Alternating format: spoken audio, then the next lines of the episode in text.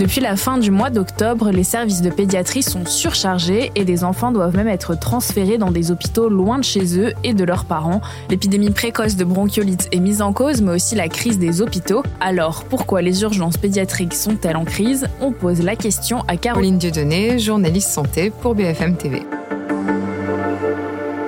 Alors, plusieurs raisons. Ce qu'on constate d'abord, c'est que l'épidémie de bronchiolite a commencé de manière précoce, comme l'année dernière, mais elle est intense et dans un contexte de crise à l'hôpital. Avant la pandémie de Covid, les épidémies de bronchiolite, vous savez, étaient connues pour leur grande régularité. Là, on voit que ça commence plus tôt et ce n'est pas fini.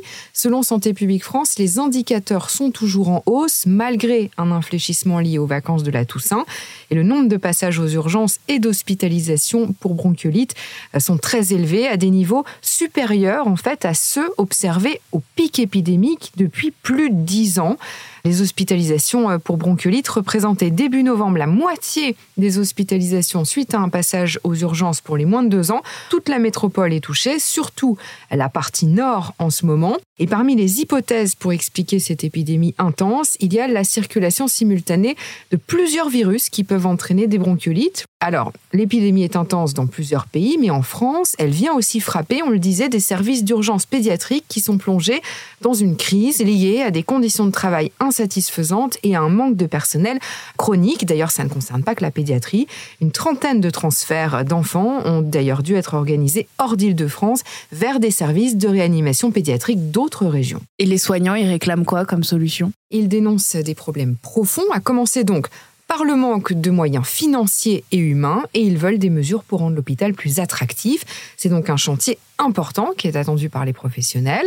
Plus de 7000 soignants en pédiatrie avaient d'ailleurs adressé une lettre ouverte à Emmanuel Macron fin octobre pour dénoncer, je cite, une inaction politique irresponsable. Une délégation de ce collectif a été portée cette lettre à l'Élysée et puis d'autres tribunes ont suivi, des responsables de réanimation pédiatrique ou encore récemment des personnels paramédicaux. Ils demandent notamment plus de reconnaissance de leur métier, une reconnaissance aussi financière, des revalorisations pérennes ou encore un ratio soignant-soigné qui serait adapté. Et le gouvernement, qu'est-ce qu'il apporte comme réponse à cette crise? Alors, des mesures insuffisantes selon les soignants, lesquelles, on va voir ça ensemble. D'abord, le ministre de la Santé a annoncé de nouvelles euh, mesures, c'est-à-dire une enveloppe de 400 millions d'euros pour l'hôpital, notamment les services pédiatriques, hein, pas seulement la pédiatrie. Euh, François Braun qui a évoqué la prolongation jusqu'au 31 mars de certaines mesures mises en place, vous savez, cet été dans le cadre de la mission Flash.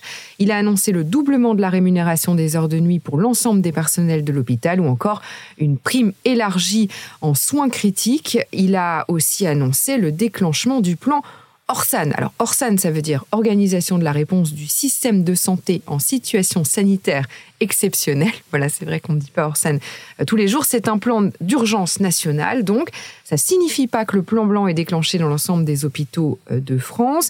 Euh, c'est déjà le cas, vous savez, par exemple, en, en Gironde. Donc, déclenchement du plan Orsan et puis des assises de la pédiatrie et de la santé de l'enfant sont attendues au printemps. Pas sûr que ça suffise à calmer la colère des soignants. Merci d'avoir écouté ce nouvel épisode de la Question Info.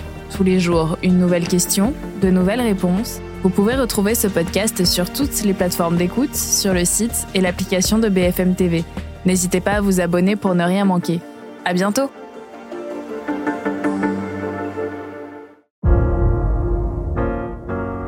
Vous avez aimé écouter la Question Info? Alors découvrez le titre à la une, le nouveau podcast quotidien de BFM TV. Les grands récits de l'actualité, des témoignages intimes, c'est tous les soirs sur vos plateformes préférées. À bientôt!